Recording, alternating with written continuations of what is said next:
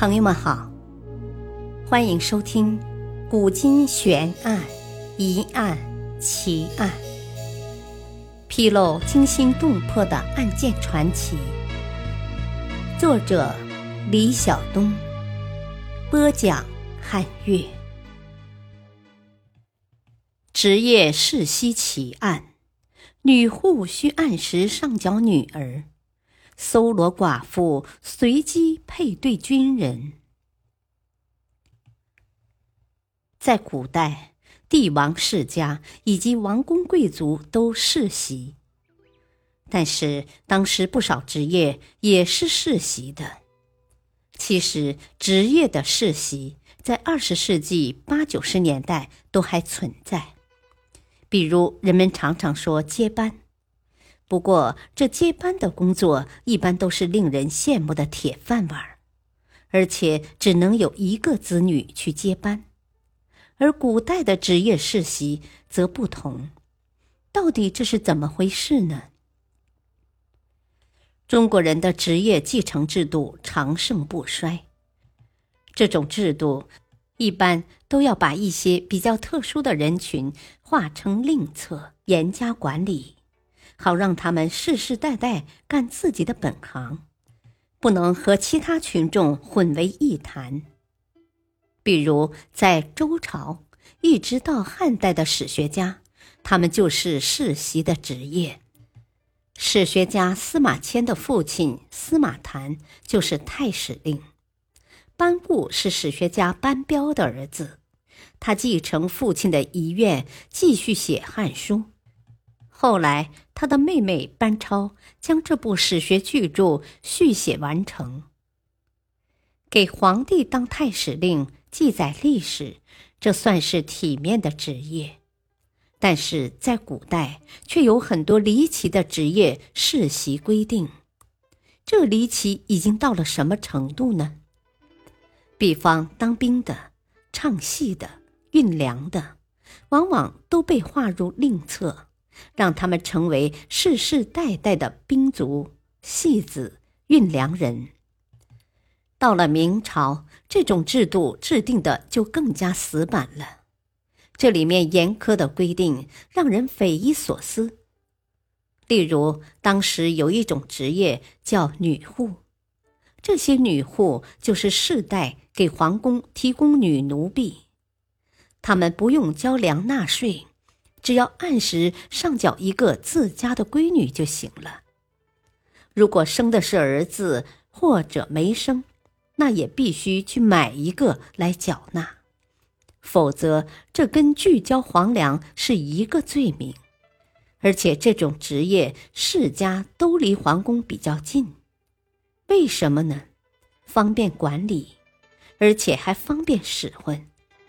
比如你是砖瓦匠后代。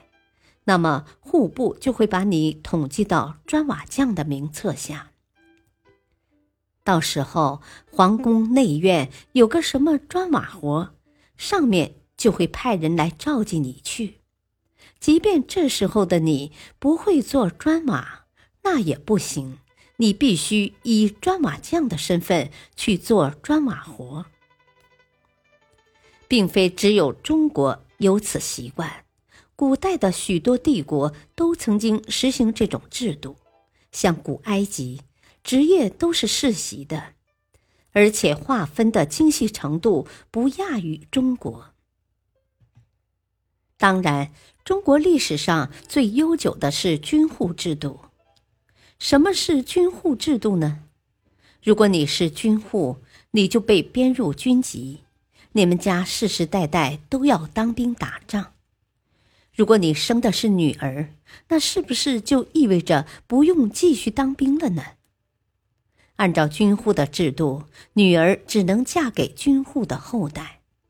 如果要嫁给非军户，那么那个非军户就必须加入军籍，成为当兵的。反正一句话，进了这个行当，就是无法逃脱的世代职业了。自三国时代，中国就开始实行严格的军户制度。在此之前，军队都是临时召集的。当然，这些召集的人并非是什么都不会的老百姓。平时，这些壮丁们都会被召集起来训练。比如西汉，当时当兵打仗的，除了要每个月参加操练之外，平时就是普通老百姓。该服兵役时，就到军营报到，服役完了就接着回家种地。这和我们现在的服兵役是差不多的。到了三国，军人是很宝贵的资源，尤其是那些久经沙场的老兵，绝不能让他们轻易脱出朝廷的掌控。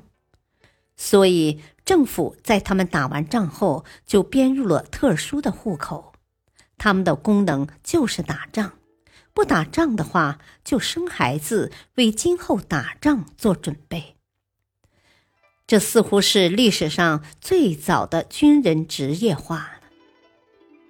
军人职业化，猛一听好像是个好主意，因为职业军人总比那些临时拼凑的乌合之众更有作战能力吧。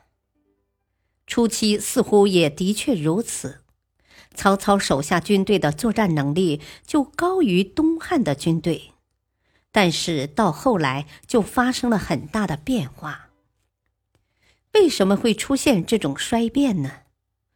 魏晋伊始，军户的待遇还算过得去。如果没有战争，平时他们除了操练什么都不干，每天走走正步就领薪水。但是后来财政无法供给。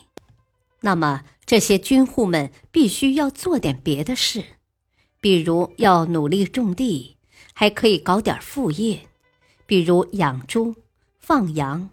假如在南方，你可能还要打鱼，因为是领工资的军户，所以这些人的收成大部分都是上缴，留点够自己吃就算不错了。农闲的时候，军户们还会被叫去参加训练。如果碰上很坏的上级将领，他可能就会安排你抬轿子、盖房子、看大门。等到要打仗了，军户们就必须去战场冲锋陷阵。如果有人光荣战死沙场，他的老婆将被随机许配给军队中的光棍儿。变态的制度只会产生变态的人。没有自由的军户们，其实跟国家奴隶差不多。但是军户系统就一直能够维持着吗？比如出现男人太多、女人不够的情况下，当然这种失衡的情况也出现过。那怎么办呢？考虑到保证军户的繁衍。